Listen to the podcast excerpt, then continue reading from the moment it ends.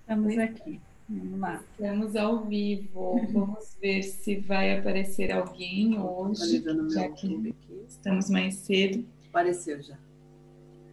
Já apareceu para mim aqui, vídeo 49. Opa. Eu tenho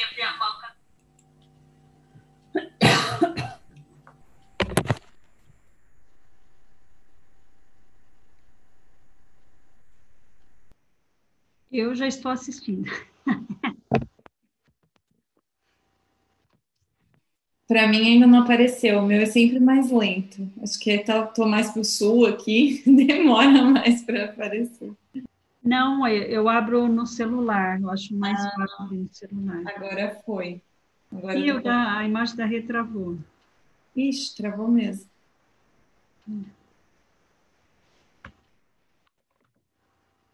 Deixar os WhatsApp da vida aqui, senão vai começar a apitar daqui a pouco. Boa noite, gente. Você que chegou ou está chegando, caiu. Caiu. Ah, já está voltando. Caí. Voltei. Caiu e voltou já. Boa noite, você que está aqui com a gente.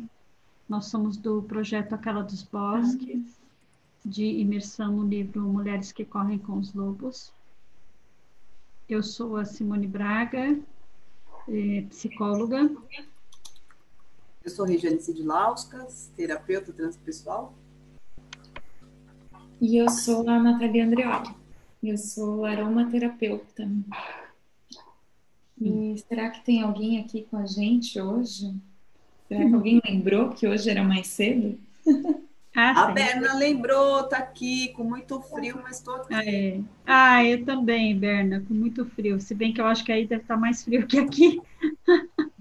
E aqui tá frio. Aqui tá frio. mais ao sul. Pois tá é. Tem calor aqui, ó. Já tô descascadinha. Isso. Tá bom, Rê. Você tem direito porque a gente estava descascadinha né? até outro dia. É, nem, nem compara o tempo, né, Sim? Nem compara a quantidade de dias que é aí é. que é aqui. Página 293, Berna. Vamos começar hoje o capítulo 9, a volta ao lar, o retorno ao próprio self. Exatamente.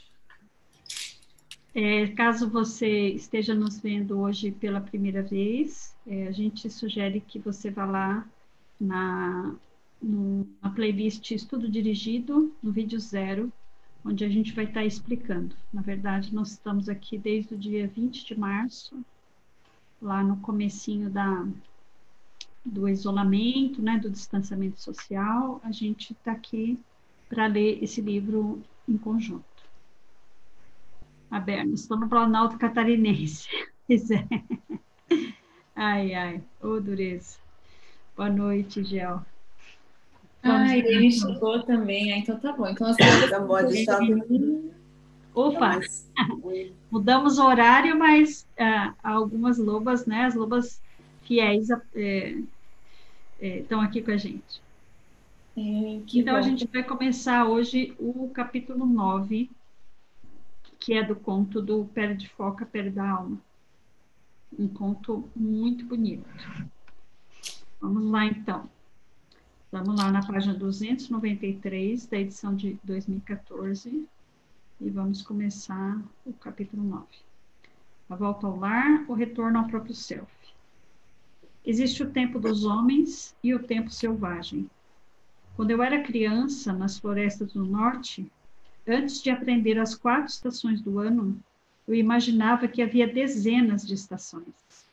O tempo das tempestades noturnas, o tempo de relâmpagos silenciosos no horizonte, o tempo de fogueiras nos bosques, o tempo de sangue na neve, o tempo das árvores de gelo, das árvores encurvadas, o das árvores chorando, o das árvores cintilantes, o das árvores empanadas, o das árvores ondulando apenas as folhas mais altas e o das árvores deixando cair seus frutos.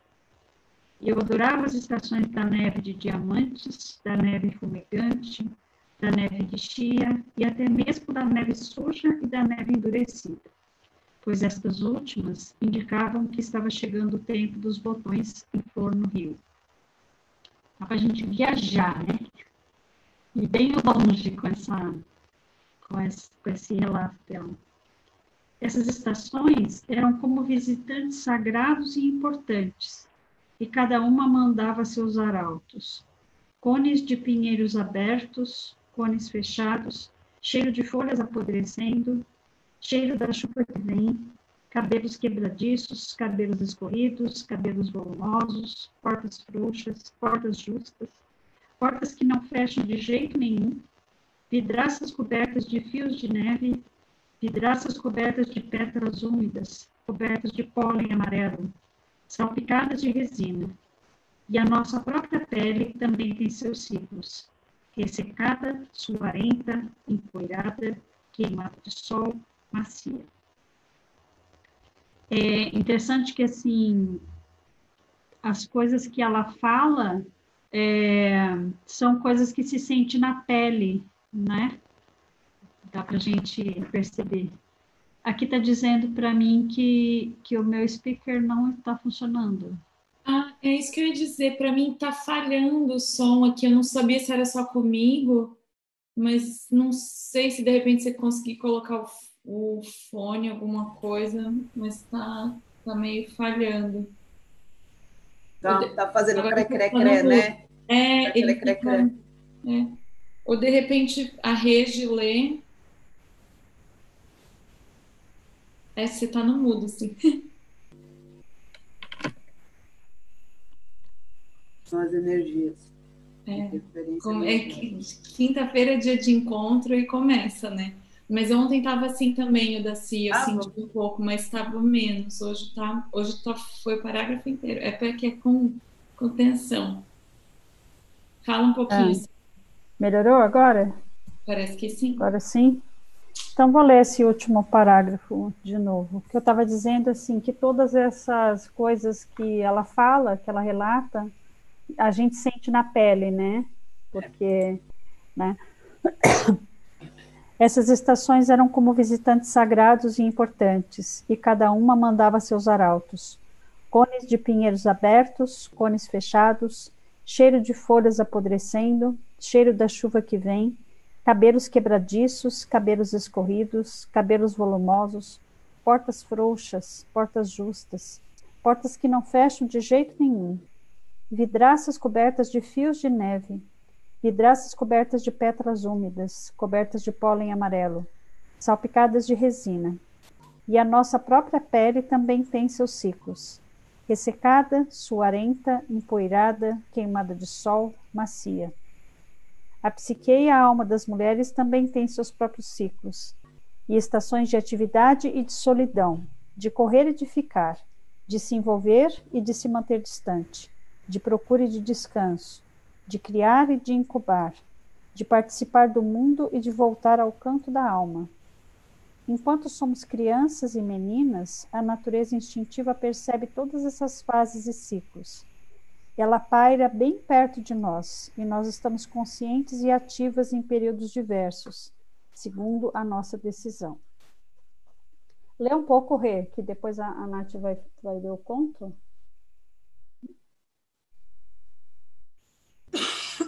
Ai, desculpa. As crianças são a natureza selvagem e sem que recebam ordens para isso. Elas se preparam para a chegada dessas estações saudando-as, vivendo com elas e guardando esses tempos recuerdos, lembranças. A folha cor de carmim dentro do dicionário, as penas de pássaros, as bolas de neve no congelador, aquela vagem, varinha, ou pedra especial, a concha diferente, a fita do enterro do passarinho, um diário de perfumes da época, o coração tranquilo, o sangue que se excita, e todas as imagens nas suas mãos. Houve um tempo em que vivíamos em harmonia com esses ciclos e estações ano após ano, e eles viviam em nós. Eles nos acalmavam, faziam com que dançássemos, nos sacudiam, nos tranquilizavam, faziam com que aprendêssemos instintivamente. Eles faziam parte da pele da nossa alma, um pelo que envolve a nós e ao mundo natural e selvagem. Pelo menos até o momento que nos diziam que na verdade havia apenas quatro estações no ano e que as próprias mulheres tinham apenas três estações: a infância, a idade adulta e a velhice. E supostamente isso era tudo. No entanto, não podemos nos permitir perambular como sonâmbulas envoltas por essa invenção frágil e desatenta, pois ela faz com que as mulheres se desviem de seus ciclos naturais e profundos e, portanto, sofram de aridez, exaustão e nostalgia. É muito melhor que voltemos aos nossos próprios ciclos exclusivos e profundos, a todos eles, a qualquer um deles. O conto que se segue trata dos ciclos mais importantes da mulher, a volta ao lar, ao lar, ao lar selvagem e ao lar da alma. Essa história é contada em todo o mundo, pois é um arquétipo, um conhecimento universal sobre uma questão da alma. Às vezes os contos de fadas e os contos folclóricos brotam de um sentido de lugar, especialmente de lugares significativos da alma. Essa história é contada nos países frios do norte, em qualquer região onde haja um mar ou um oceano glacial. Versões dessa história são contadas entre os celtas os escoceses, as tribos do, nor, do, nor, do noroeste da América do Norte, os povos da Sibéria e da Islândia. A história geralmente se intitula A Mulher Foca, ou Selk, ou Punrauk, a Pequena Foca. E a Lirtak, a carne de foca, chama a minha versão analítica e para representação de pele de foca, pele da alma. A história nos fala de onde realmente viemos e do que somos feitas, e de como todas nós precisamos, com regularidade, usar nossos instintos e descobrir o caminho de volta ao lar. Aí tem uma nota número 1. Nota 1. Vamos lá. Nota 1 na página 542. O tema dessa história, a descoberta do amor e do lar e o encontro com a natureza da morte, é uma dentre muitas variantes encontradas em todo o mundo. Além disso, o recurso de narração de ter de quebrar as palavras congeladas dos lábios do narrador, descongelando-as diante do fogo para ver o que foi dito, é conhecido em todos os países frios do mundo.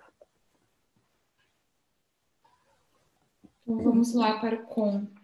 Talvez passe um pouquinho, né? Ah, não, talvez não. Vamos lá. Página 295, então, da edição 2014. Pele de foca, pele da alma. Houve um tempo que passou para sempre e que irá logo estar de volta, em que um dia corre atrás do outro de céus brancos, neve branca, e todos os minúsculos pontinhos escuros ao longe são pessoas, cães ou ursos. Nesse lugar, nada viceja gratuitamente. Os ventos são fortes e as pessoas se acostumaram a trazer consigo seus parcas, manleques e botas, já de propósito. Nesse lugar, as palavras se congelam ao ar livre e frases inteiras precisam ser arrancadas dos lábios de quem fala e descongeladas junto ao fogo, para que as pessoas possam ver o que foi dito. Nesse lugar, as pessoas vivem na basta cabeleira da velha Anuluk, a avó, a velha feiticeira que é a própria terra. E foi nessa terra que vivia um homem, um homem tão solitário que, com o passar dos anos, as lágrimas haviam aberto fundos abismos no seu rosto. Ele tentava sorrir e ser feliz. Ele caçava, colocava armadilhas e dormia bem. No entanto, sentia falta de companhia. Às vezes, lá nos bancos de areia, no seu caiaque, quando uma foca se aproximava, ele se lembrava de antigas histórias sobre como as focas haviam um dia sido seres humanos e como o único remanescente daqueles tempos estava nos seus olhos, que eram capazes de retratar expressões, aquelas expressões sábias, selvagens e amorosas. Às vezes, ele sentia nessas ocasiões uma solidão tão profunda que as lágrimas escorriam pelas fendas já tão gastas no seu rosto. Uma noite ele caçou até depois de escurecer, mas sem conseguir nada. Quando a lua subiu no céu e as banquisas de gelo começaram a reluzir, ele chegou a uma enorme rocha malhada no mar e seu olhar aguçado pareceu distinguir movimentos extremamente graciosos sobre a velha rocha. Ele remou lentamente e com os remos bem fundos para se aproximar, e lá no alto da rocha imponente dançava um pequeno grupo de mulheres, nuas como no primeiro dia em que se deitaram sobre o ventre da mãe. Ora, ele era um homem solitário, sem nenhum amigo humano a não ser na lembrança, e ele ficou ali olhando. As mulheres pareciam seres feitos de leite da lua, e sua pele cintilava com gotículas prateadas, como as do salmão na primavera. Seus pés e mãos eram longos e graciosos. Elas eram tão lindas que o homem ficou sentado, atordoado, no barco, e a água nele batia, levando-a cada vez mais para junto da rocha. Ele ouvia o riso magnífico das mulheres. Pelo menos elas pareciam rir. Ou seria a água que ria às margens da rocha? O homem estava confuso por se sentir tão deslumbrado. Entretanto, dispersou-se a solidão que lhe pesava no peito como couro molhado, e quase sem pensar, como se fosse seu destino, ele saltou para a rocha e roubou uma das peles de foca ali jogadas. Ele se escondeu por trás de uma saliência rochosa e ocultou a pele de foca dentro do seu knuk-knuk. Logo, uma das mulheres gritou numa voz que era mais linda que ele já ouvira, como as baleias chamando na madrugada. Ou não, talvez fosse mais parecida com os lobinhos recém-nascidos caindo aos tombos na primavera. Ou então, não, era algo melhor do que isso. Mas não fazia diferença, porque o que as mulheres estavam fazendo agora? Ora, elas estavam vestindo suas peles de foca, e uma a uma as mulheres focas deslizavam para o mar, gritando e ganindo de felicidade, com exceção de uma.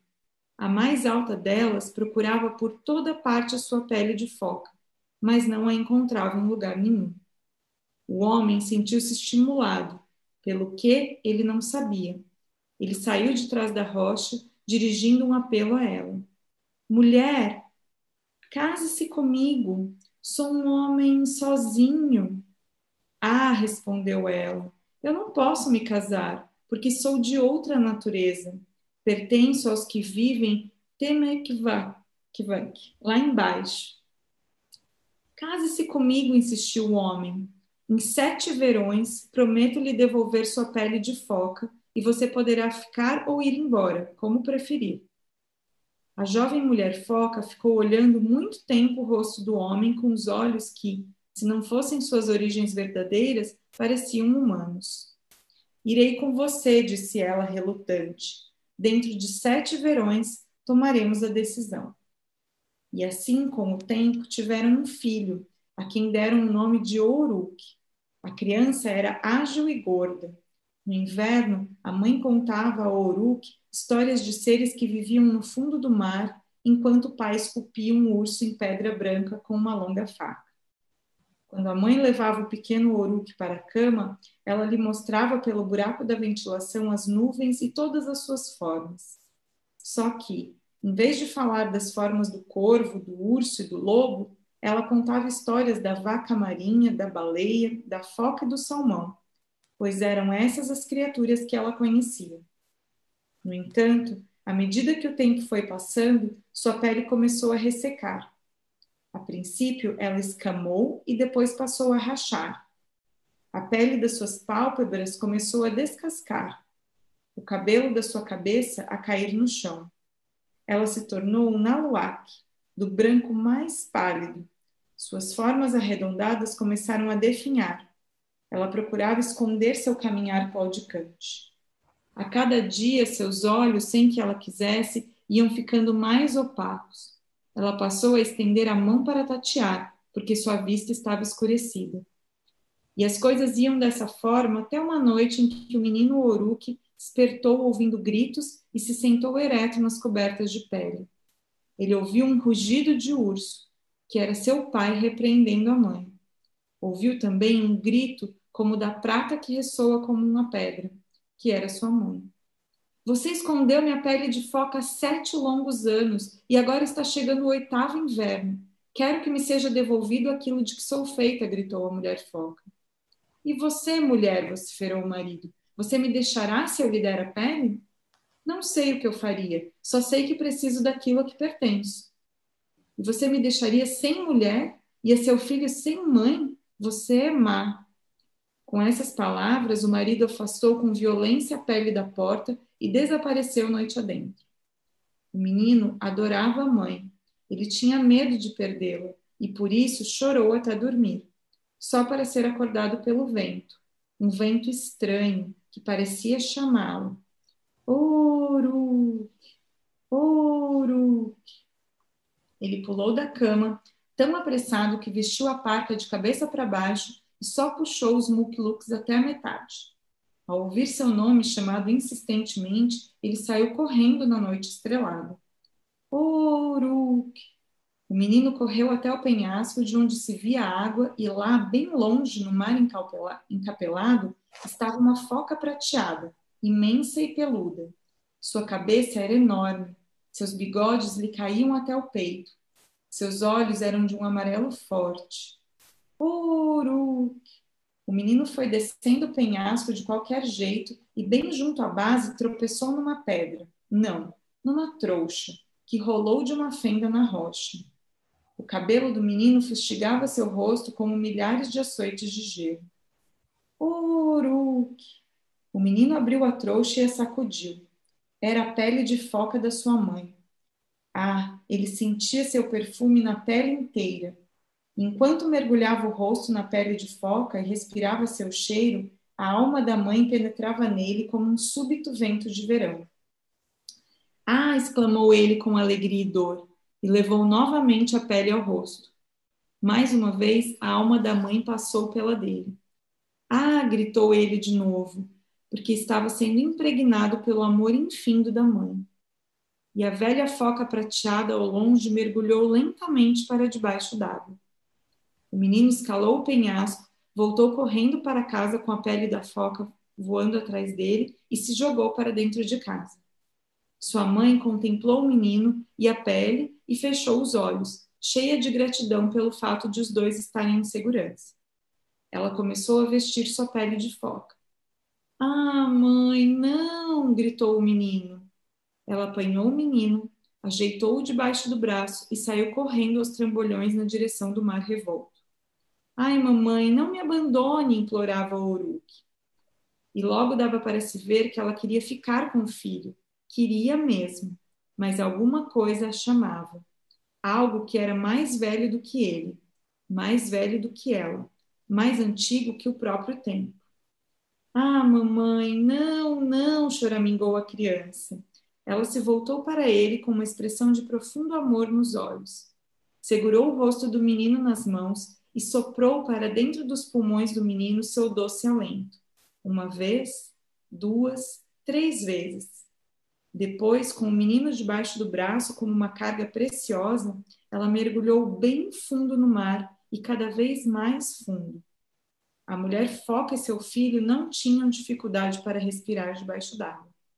Eles nadaram muito para o fundo até que entraram no abrigo subaquático das focas onde todos os tipos de criaturas estavam jantando e cantando, dançando e conversando.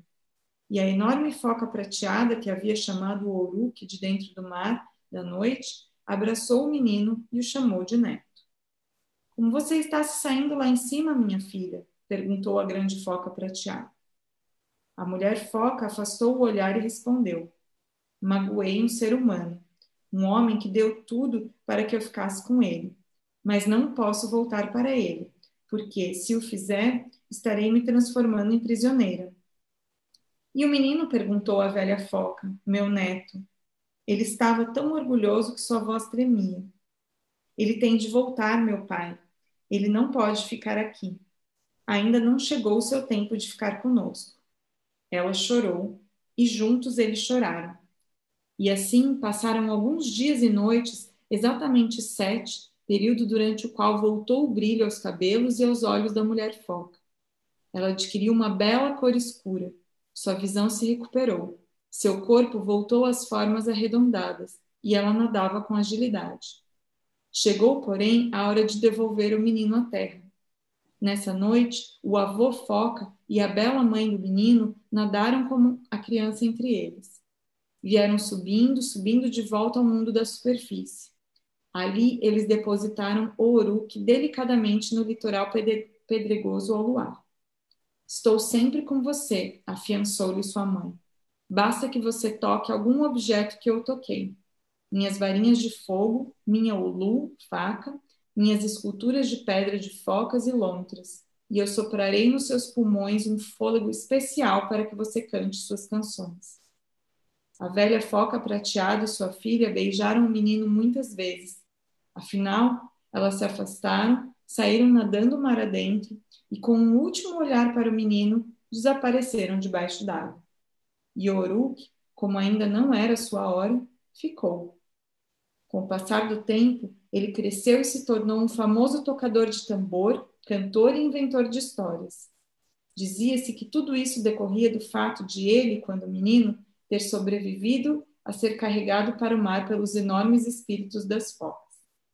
Agora, nas névoas cinzentas das manhãs, ele às vezes ainda pode ser visto, com seu caiaque atracado, ajoelhado numa certa rocha no mar, parecendo falar com uma certa foca fêmea que frequentemente se aproxima da hora. Embora muitos tenham tentado caçá-la, sempre fracassaram. Ela é conhecida como Tanjikak, a brilhante, a sagrada, e dizem que, apesar de ser foca, seus olhos são capazes de retratar expressões, aquelas expressões sábias, selvagens e amorosas. Ai, que linda! Essa história é tão tocante tão tocante. Super bonita. Acho que dá para a gente ler um pedacinho ainda, né? Mais um Acho pedacinho. Você quer ler, Rê?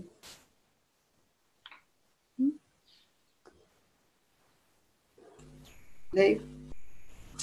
A perda do sentido da alma como iniciação. A foca é um dos mais belos de todos os símbolos da alma selvagem.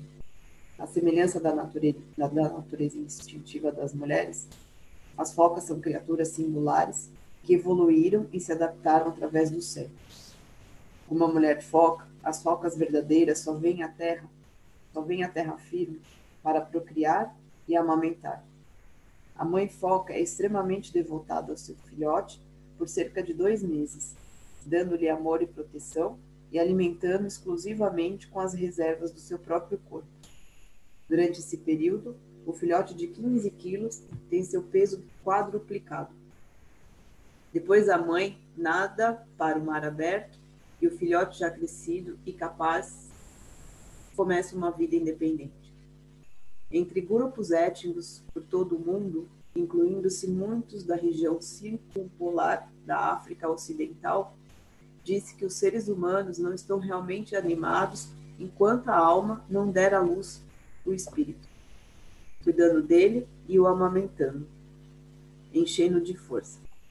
Acredita-se com que com o tempo a alma se retire para um lugar mais distante, enquanto o espírito dá início a uma vida independente no mundo. Aqui a Para um lar mais distante só. Sim. Ah, Já para um lar. Nota 2, na página 542. Disse também que entre os, os mesmos observadores que a alma não encarna no corpo ou dá à luz o espírito, até que ela se certifique de que o corpo que irá habitar está realmente progredindo. É por isso que muitas vezes não se dá o nome à criança antes que se tenha passado sete dias do nascimento, duas fases da lua, ou mesmo mais tempo, comprovando-se, portanto, que a carne está suficientemente forte para receber a alma que por sua vez dá à luz o espírito. Além disso, as mesmas pessoas defendem a ideia sensata de que, por isso, não se deve jamais bater numa criança, pois a violência espanta o espírito do seu corpo e é muito longo e árduo o processo para recuperá-lo e devolvê-lo ao seu lar de direito. Eu acho que a gente pode parar por aqui, né? Só eu parei um pedacinho mesmo. É, esse conto é muito bacana, né? Como ela fez a introdução lá no comecinho, Ele está dizendo de, de, da importância da gente voltar para casa de vez em quando, né? É, de viver tanto a parte exterior quanto a parte interior, viver o mundo interno e viver o mundo externo. A gente já viu isso em outros contos, tipo no Manauí, né, que falava dos, dos aspectos, né, do, das duas irmãs, né, já vimos no, no, Mulher Esqueleto, então, assim, outros, outros contos a gente já viu essa questão do, do, do, do lado luz, do lado sombra, de, de, a gente viver as coisas externas e viver as coisas internas, né? Então, é isso. É, faz, faz a oração pra gente, Rê? Tá aí na mão? Não, não tá, não, não peguei. Tá, tá fácil aí, Nath? Vamos ver. A Luísa está nos prestigiando eu hoje. Vi agora. Oi, oi, Lu, tudo bom? Eu fui, fui para a janela ver a lua. Eu, Lu, vamos uivar? Ela, mãe, não cheguei nesse nível ainda, não. Tá tão linda a lua hoje. Tá né, filha? Não vai uivar, não? Nem nos Boa comentários? Ela falou, ah, eu vi a Nath colocando lá o... Ah, você viu, né? que, que eu vi? Ela estava dizendo que viu que você colocou, não sei, alguma das meninas escreveu a U, ela falou assim, ah, a Nath estava lá uivando. Sim, quem não sabe uivar não encontra, encontra sua, sua matilha, Luísa. Aí, Lu. Deixa Vai. Lu. Eu preciso uivar. Tem que uivar em inglês, Lu. Caramba. Vamos lá. Vamos lá. A nossa contribuição para a cura da Terra. Amada Mãe Terra, que é quem eu sou. Se eu, a minha família, os meus parentes e antepassados te maltratamos com pensamentos, palavras, fatos e ações, desde o início da nossa criação até o presente, eu peço teu perdão. Deixa que isso se limpe, purifique, libere e corte todas as memórias, bloqueios, energias e vibrações negativas transmute essas energias indesejáveis em pura luz, e assim é. Para concluir, digo que essa oração é minha porta, minha contribuição à tua saúde emocional, que é a mesma que a minha. Então, esteja bem, e na medida em que você vai se curando, eu te digo que eu sinto muito pelas memórias de dor que compartilho com você. Te peço perdão por unir meu caminho ao seu para a cura. Te agradeço por estar aqui para mim e te amo por ser quem você é. Assim seja. Assim, assim é. Obrigada, Lobas, pela presença de vocês aqui. Obrigada. É, e até amanhã. Amanhã a gente até continua amanhã. no capítulo 9. Até amanhã às 18. Mesmo é, horário. Até amanhã às 18, é, exatamente. Agora vai ser sempre às 18. Tá bom? Beijo para vocês. Beijo. Beijo.